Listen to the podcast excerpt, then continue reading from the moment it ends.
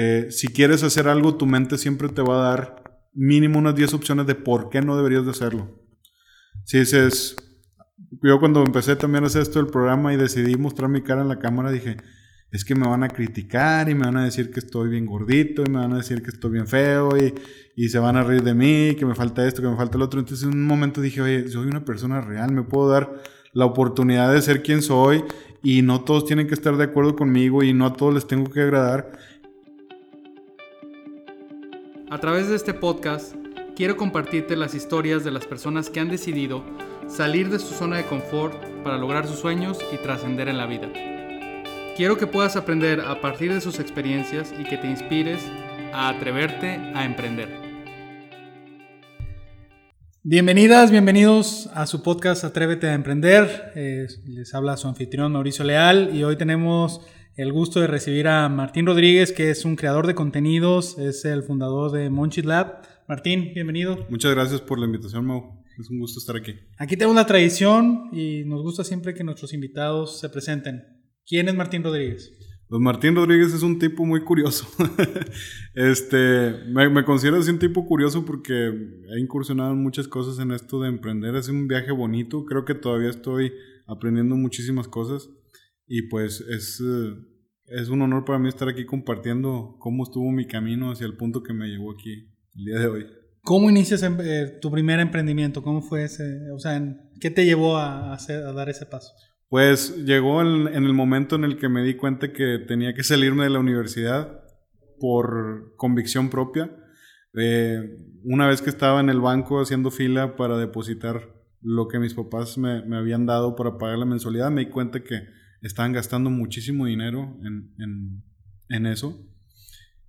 Yo no, no, le veía el valor, no, no me gusta eh, tener que machetearme las cosas que no me interesan y en la universidad estaba viendo muchas cosas que no me interesaban. Entonces estaba malgastando el dinero de mis papás en una educación que no estaba aprovechando al 100% y me di cuenta que al salir de la universidad, un profesionista de diseño gráfico, que era lo que yo estaba estudiando, eh, pues ganaba un tercio de lo que me costaba a mí estar en la universidad. Era un gap enorme y dije, si un día quiero tener una casa, si un día quiero comprar un coche, tener familia, con 5 mil pesos al mes no voy a poder hacer nada. Entonces decidí salirme. Empecé, digo, sin, mucho dinero en la bolsa, lo que hice fue rentar un servidor, levanté sitios web, empecé a darles publicidad. Me, me hice la premisa de que si, si me siento capaz o bueno para hacer publicidad, si levanto algún negocio por medio de internet y le doy publicidad, me tiene que ir bien. Entonces empecé a intermediar eh, servicios eh, de rentas para eventos, de imprenta, cosas que podía yo conseguir con alguien más y, revenderlas en un precio más alto. Y sabemos que aquí en México y sobre todo, bueno, más o menos nuestras generaciones, pues los papás pues tenían esa inquietud, ¿no? quiero darle algo mejor a mi hijo, quiero que estudie, eh, que me llegue con un título y bueno, eso para mí ya como padre, pues yo sé que, que le va a ir bien, ¿no? Que no va a batallar porque de alguna manera en México educarse es sinónimo de, poder tener una, cierta calidad de vida. Claro. Entonces, ¿cómo fue esa parte de, pues, acercarte con tus papás, de platicarles, ¿saben qué? No me siento que esto sea, no, no como, no dices, o sea, la, la, la, la, materias, había materias que te gustaban y otras que no, pero te diste cuenta que 15 mil pesos era algo que les estabas por ahí quitando y que podría ser más útil al emprender, etcétera. Entonces, ¿cómo fue ese, ese proceso con tu familia? Pues imagínate, vengo de una familia de maestros. Mi, mi, abuelita fue una, una maestra muy reconocida aquí en Nuevo León. Este, mis, mis tías, las hermanas de mamá y mamá, son maestras también muy reconocidas, han ganado diferentes premios de mérito docente porque es gente muy aplicada en la educación, en lo que hace, es gente apasionada, yo creo que eso lo traigo en la sangre, pero el orden de las cosas, el, amor por la escuela no lo traía. Entonces, decirle a, mamá y a papá, ambos maestros, me voy a salir de la escuela, era, era algo muy fuerte para ellos y era algo muy penoso para mí también, pero era absolutamente necesario porque siento yo que el esfuerzo que ellos estaban haciendo no se iba a ver recompensado de la forma que debe ser y creo que lo, lo, lo más honesto, lo más correcto era decirle, papá, te agradezco, no estoy aprovechando esto, no tires tu dinero. Ok, y, tocaste un punto bien importante, Martín, la pasión. Ok, pues diseño gráfico, publicidad, de alguna manera, pues, pues se conecta, ¿no? Entonces, ¿cómo, empiezas a buscar eso que te apasionaba? Ahora sí, oye, ya dejé la escuela, que, que no, no, no estaba al 100% convencido de que era lo que me iba a servir hacia el futuro. Me lanzo al vacío, como tú dices, pues voy a tratar de, de desarrollar publicidad, unos sitios pero bueno, ¿cómo vas encontrando ahora sí tu profesión? Porque pues cuando estudias, hoy estudié Derecho, pues voy a ser abogado, pues ya un poco el camino es relativamente fácil porque hay un, un paso a paso, pero cuando decides, dejo de estudiar, me voy a dedicar a algo que aparte, pues ha evolucionado en los últimos años de manera impresionante, ¿no? Cada, cada, año hay algo nuevo en publicidad y en medios digitales. Claro, pues eh, se me ocurrió a mí comenzar a lanzarme haciendo algo, era por allá del 2012, finales del 2012, inicios de 2013, era cuando estaba empezando un boom más intenso en el asunto de redes sociales. Entonces, como te comenté, yo empecé a intermediar muchos negocios, levanté fácil unos siete sitios web ofreciendo productos y servicios distintos aquí en Monterrey. Muy, muy exitosos, la verdad, porque sí, sí tenía muchas ventas. Yo lo único que necesitaba era un teléfono y un correo electrónico y tener un proveedor que me respaldara para poder ofrecer esos servicios. Este, aprendí muchas cosas eh, a, través de eso. Este, muchos insights muy valiosos en la publicidad, como por ejemplo el diseño que se ve muy elegante te da a entender que es muy caro, entonces yo hacía diseños bonitos, sencillos, pero hasta ahí, porque la gente buscaba servicios económicos y buenos, entonces Posicioné sitios para encontrar en, resultados de búsqueda como Search Engine Optimization, este, para conseguir productos aquí en el área metropolitana de Monterrey y llegué a tener este, muy, buenas, muy buenos ingresos con trabajos en empresas como PepsiCo, que cayeron ahí por una urgencia buscando unas impresiones y se hicieron clientes míos. Pero ya todo esto, o sea, fue exitoso pero llegó un punto en el que yo ya estaba metido dentro de la operación, llegó un punto en el que me vi involucrado cargando sillas en un evento para una señora muy piqui de Chipinque, que me estaba ninguneando, me estaba hablando muy feo. Y en ese momento me di cuenta, digo, no, no, no lo veo como algo malo, de hecho era un reto, yo lo veía como una aventura de que no me voy a dedicar a esto toda la vida, pero ahorita vamos a disfrutar la experiencia. Eh, me di cuenta que ya estaba dentro de la, de la operatividad y dije, no, no, espérate, esto tiene éxito por la publicidad, lo tuyo es la publicidad, vuelve al camino, enfócate. Y ese fue el primer paso, ¿verdad? A, volver a encontrar el camino en esto de emprender también. Menciona la, la, parte de disfrutar el camino y sabemos que muchas personas que nos están escuchando, Martín, probablemente no están haciendo lo que les apasiona. Hay diferentes estudios que dicen que entre el 80 y 85% de los que están trabajando en algún lugar no necesariamente están haciendo lo que les llena. Entonces, ¿tú, ¿tú qué les dirías o cuál fue tu aprendizaje después de decir, oye, pues mira, la publicidad es lo mío, pues me tuve que meter a cargar sillas, a jalar cables, a intermediar tal vez servicios que no necesariamente todos eran de publicidad. Entonces, ¿cómo, cómo fue para ti, eh, aún y cuando eh, pues eres muy joven, el, el no perder el foco y el decir esto de alguna manera, aunque no es lo que me apasiona, me va a llegar a, ese destino que estoy buscando. Pues es que la vida es una aventura. tienes que verlo de esa manera para que sea de una forma divertida. Te tienes que divertir. O sea, el trabajo tiene que ser divertido. Había, hay una frase, digo, yo creo que es un cliché que todos los que estamos emprendiendo alguna vez hemos citado Steve Jobs pero hay una, hay una frase bien poderosa que él decía, cada día que te levantes al espejo, hazte una pregunta de, de cómo, de si, eres feliz con la vida que estás llevando y si la respuesta es no durante más de tres días seguidos, hay que hacer un cambio, ¿verdad? Entonces, eh, algo que tenemos aquí en México es que somos apasionados, somos súper apasionados y lo ves en el fútbol. La gente realmente se, se parte eh, la cara a golpes por el color de una camisa.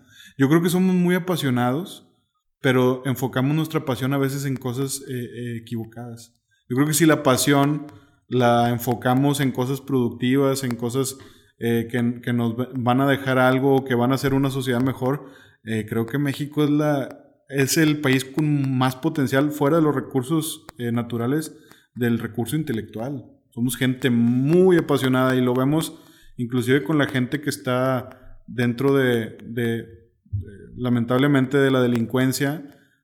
Es gente pasional. O sea, ellos se apasionan con, sus grupos, se apasionan con, sus actividades, la gente se apasiona en, el tema religioso, se apasionan en, el tema eh, futbolístico, de deportes. Yo creo que si canalizamos un poquitito, un 10% de esa pasión a, cosas productivas, México sería potencia mundial. Sin duda, esa es una característica que ahora que, que, tú la compartes te van cayendo los 20, ¿no? Y como en muchos aspectos de nuestro día a día como mexicanos, sí está la pasión, pero no necesariamente está en el trabajo en el emprendimiento. Eh, qué, qué, padre reflexión, Martín. Y bueno, retomando esta, esta frase de Steve Jobs, estabas tú ahí en la intermediación y de repente te levantaste en el espejo y dijiste, esto no necesariamente es lo mío. ¿Cómo, cómo ahora migras a, la parte más de contenidos, a compartir estas recetas que la verdad, quienes no te sigan, que te ah, sigan. Muchas gracias. Porque nada más de verlo ya te da hambre y de repente uno lo intenta ahí a preparar. No queda igual que como tú lo, lo preparas, pero bueno, ¿Cómo, ¿Cómo, llegas a ese, a ese momento después de vivir el desarrollo de estas eh, empresas que hiciste? Pues primeramente, eh, zapatero tus zapatos. Me di cuenta que estaba metido ya en una operación que no, que no era lo que... No era en lo que yo era bueno. Era bueno vendiendo, era bueno haciendo publicidad para esos negocios. Entonces tomé la decisión, la iniciativa de hablar con la gente que sí se dedicaba a eso, decirle, ¿sabes qué? Tengo esta propiedad, tengo este sitio que genera tantos clientes al mes, por una renta de tanto, eh, tienes acceso a esos clientes y maneja esta, esta marca. Entonces se puede decir que renté las marcas que había levantado, de hecho todavía funcionan, todavía están bien posicionadas en, Internet. Y eso me dejó un ingreso y me dejó tiempo para eh, hacer lo que realmente era bueno haciendo, que era publicidad.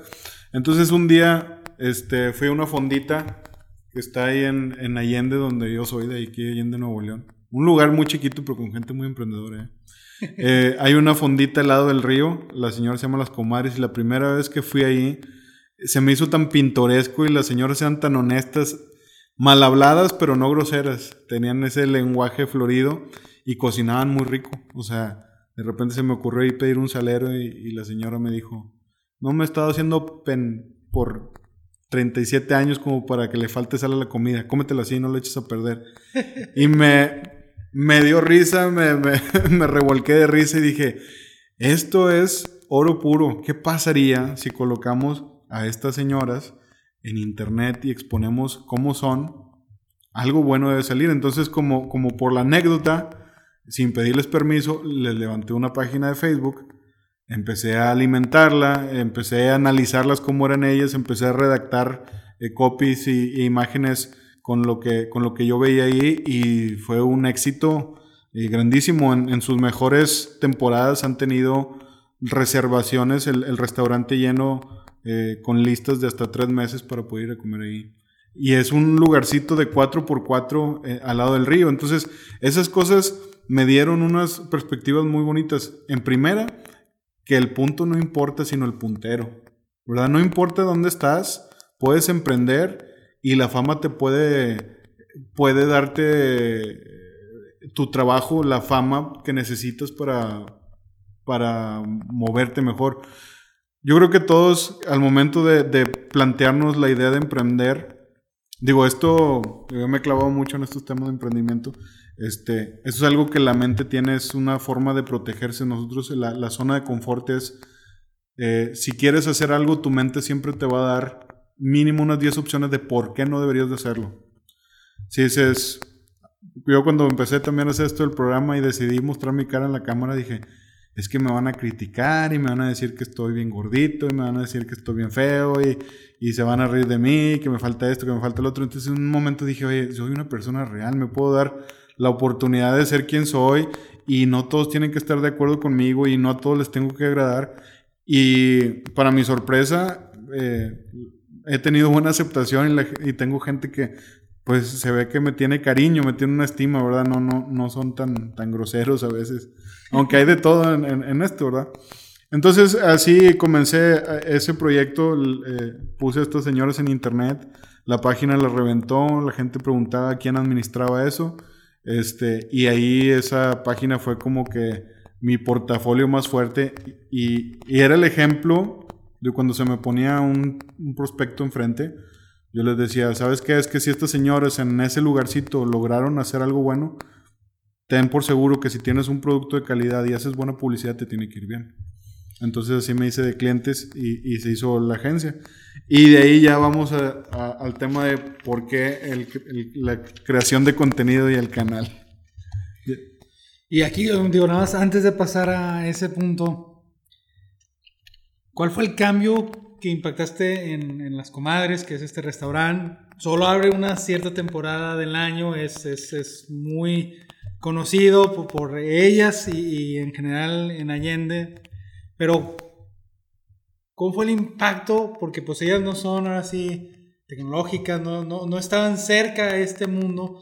Tú agarras, las pones ahí y empiezas a darles tráfico, a darles, tal vez eh, el reconocimiento ya lo tenían, pero a que conectara yo llegué a darle like y, y la sigo la página.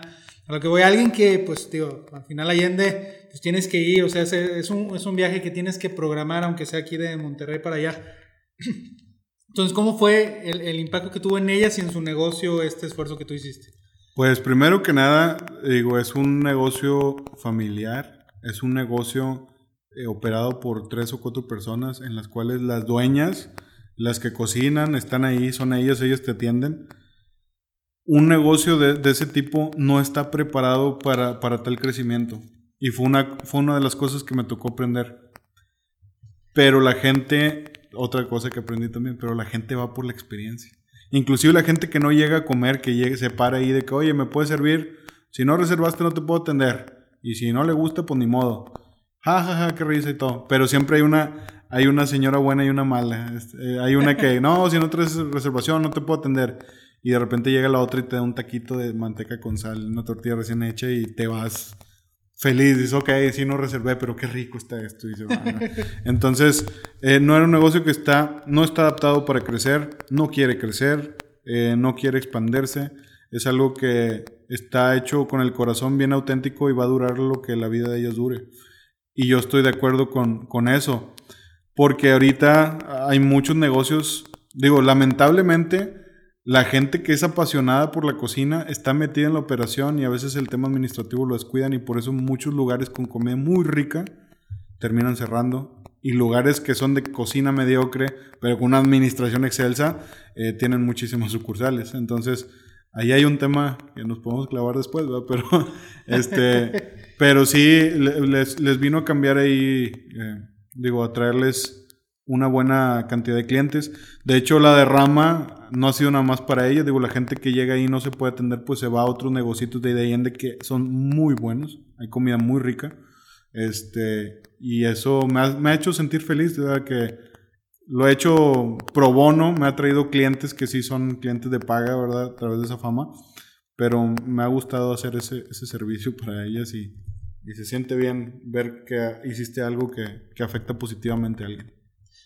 Y me parece también relevante esta parte que si te apasiona y como ellas dicen, oye, así estamos bien, o sea, no queremos crecer, bien válido, ¿no?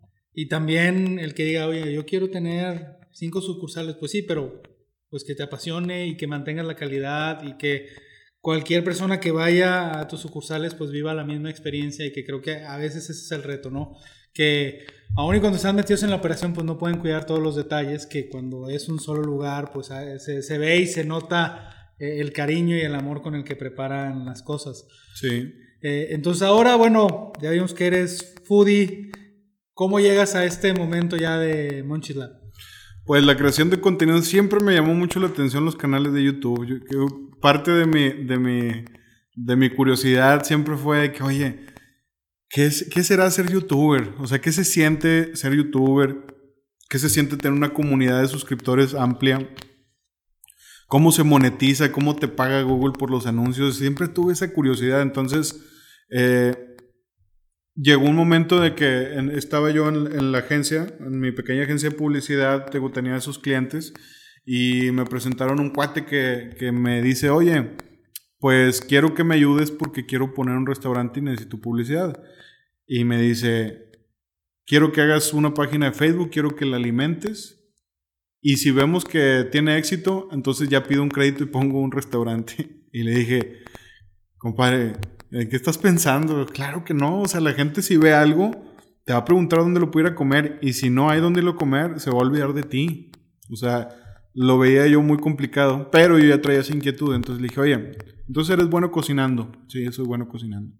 ¿Qué te parece si abrimos eh, un canal? Creamos contenido, yo te grabo eh, cocinando y este, para el momento en el que tengas oportunidad de pedir un crédito, de, de, poder poner tu restaurante, ya vamos a tener una comunidad de personas que, que, te siguen y pues ya abriendo el restaurante ya vas a tener clientes.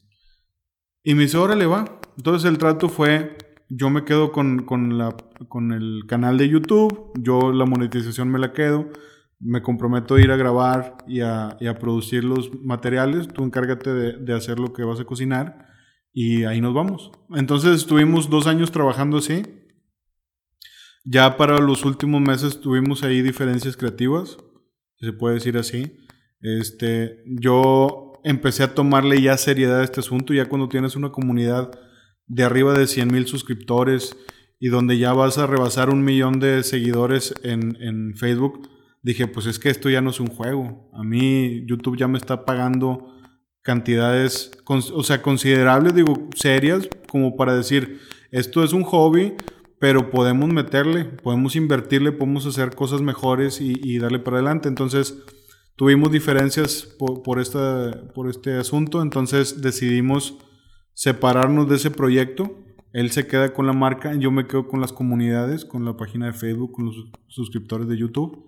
Y decidí empezar esto que se llama Munchis Lab. Y ahorita tenemos 25 episodios que hemos hecho en el lapso de 6 meses duplicamos, casi triplicamos la producción de videos. Eh, me dediqué a hacer un set, me puse los guantes y me puse a cocinar. Siempre me gustó cocinar, pero nunca, nunca me imaginé que iba a poder estar enfrente de una cámara cocinando este, para, para que lo viera la gente. Incluso yo no me, yo no considero que haga recetas. De hecho, yo creo que las recetas no existen. Es muy difícil replicar una receta porque los para empezar, los eh, ingredientes nunca son los mismos, las cantidades jamás son exactas, los instrumentos nunca son iguales y la mano del cocinero también no es la misma. Entonces, yo me pongo a, hacer algo enfrente de una cámara. Si te gusta el proceso y lo quieres replicar en tu casa, adelante. Yo nada más te muestro cómo lo hago, ¿verdad?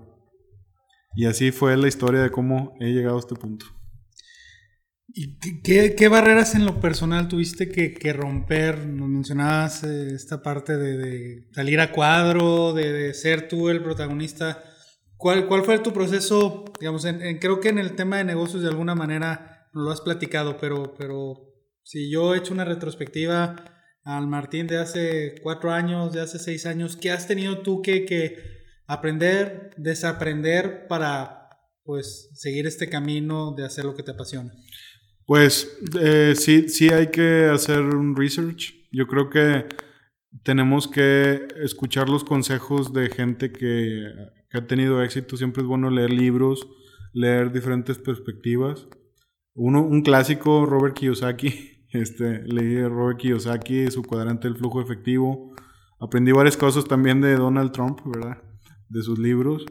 Este, Era autor antes de ser antes, Sí, antes tenía, tenía ahí unas tenía unas maneras de, hacer tratos muy agresivas, pero yo creo que también es bueno aprender de los bullies, es bueno aprender de los... Tuve socios, este, tuve socios fraudulentos, estuve asociado con gente que, que, realmente era mala y hacía los negocios de mala manera y me vio afectado por eso, hubo negocios que me salieron mal, pero ya al final de cuentas todo ese tipo de cosas son aprendizajes muy eh, que no tienen precio. O sea, en el momento lo puedes ver como que no, perdí dinero, no, qué mal, me estafaron.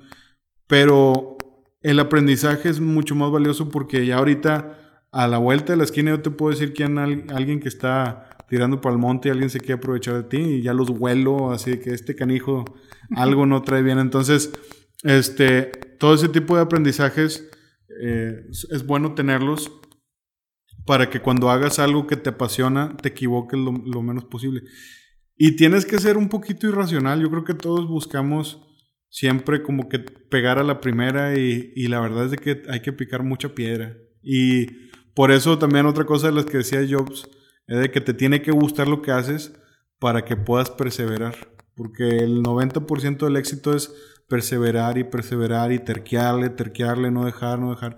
Yo recuerdo el primer episodio que subimos tuvo 50 eh, me gusta y yo creo que de esos 50 la familia, era la familia, era la familia y incluso la familia te decía, pero es que está muy aburrida esta parte, pero este, las letras se ven muy chiquitas y es que ¿por qué no le ponen voz? El primer episodio no tenía voz, solo tenía subtítulos y que la cámara no está bien calibrada. De hecho, esa fue otra cosa, me aventé como el borras a comprar una cámara y me puse a grabar sin saber nada ni los principios básicos de fotografía.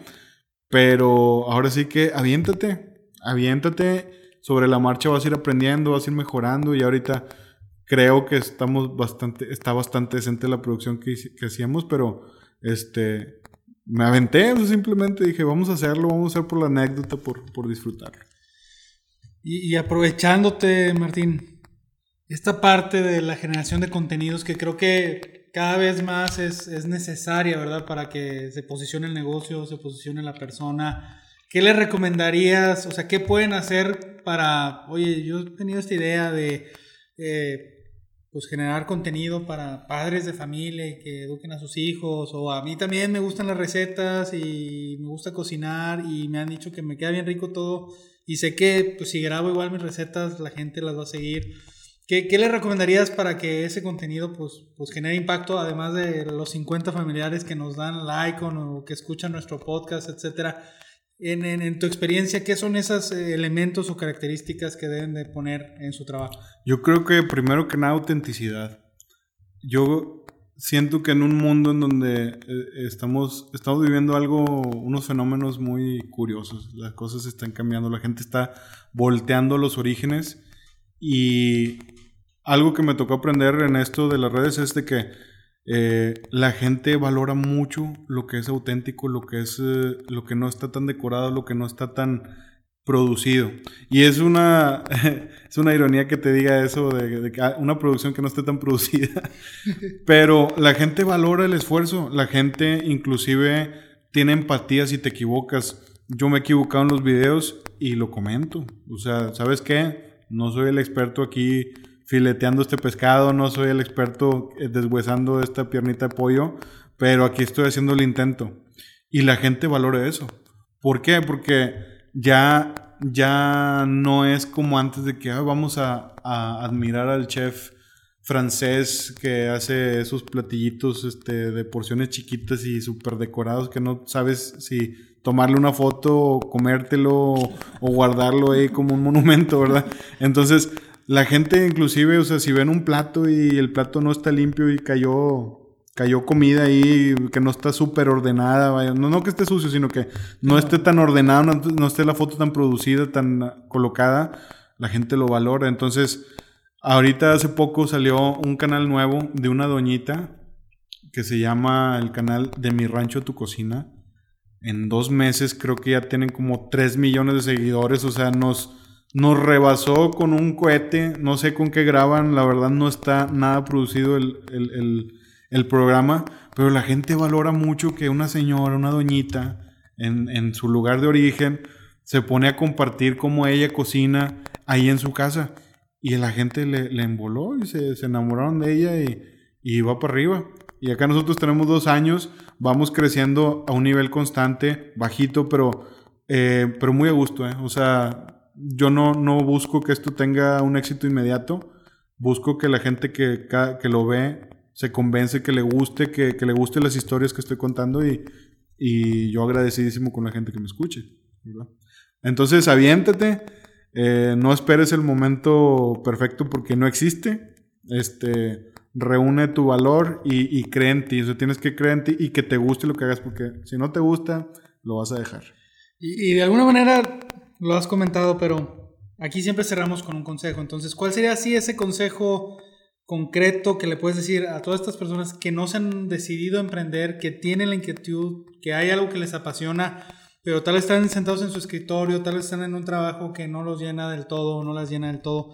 ¿Qué les dirías así como consejo para cerrar, Martín? Pues la vida es cortita y uno tiene que hacer cosas que lo hagan feliz. Y si tú haces las cosas que te hagan feliz, el dinero, la fama, son, son por añadidura, no son la meta. O sea, es hacer lo que te gusta y si eres feliz lo vas a hacer bien y si lo haces bien te va a llegar dinero, no te va a faltar, te va a llegar este, las conexiones, te va a llegar lo que, lo que es, lo que tenemos denominado como el éxito, pero para mí el éxito es hacer lo que quieras en el momento que quieras con la gente que quieres. Eso para mí es la definición de éxito y que el dinero o las cosas materiales no sean un impedimento para poderlo desarrollar. Muchísimas gracias. No, gracias a ti, Mau. Gracias por la invitación. Gracias por escucharnos. Síguenos a través de nuestras redes sociales como Atrévete Podcast. Recuerda que cada semana tendremos un nuevo episodio en Spotify.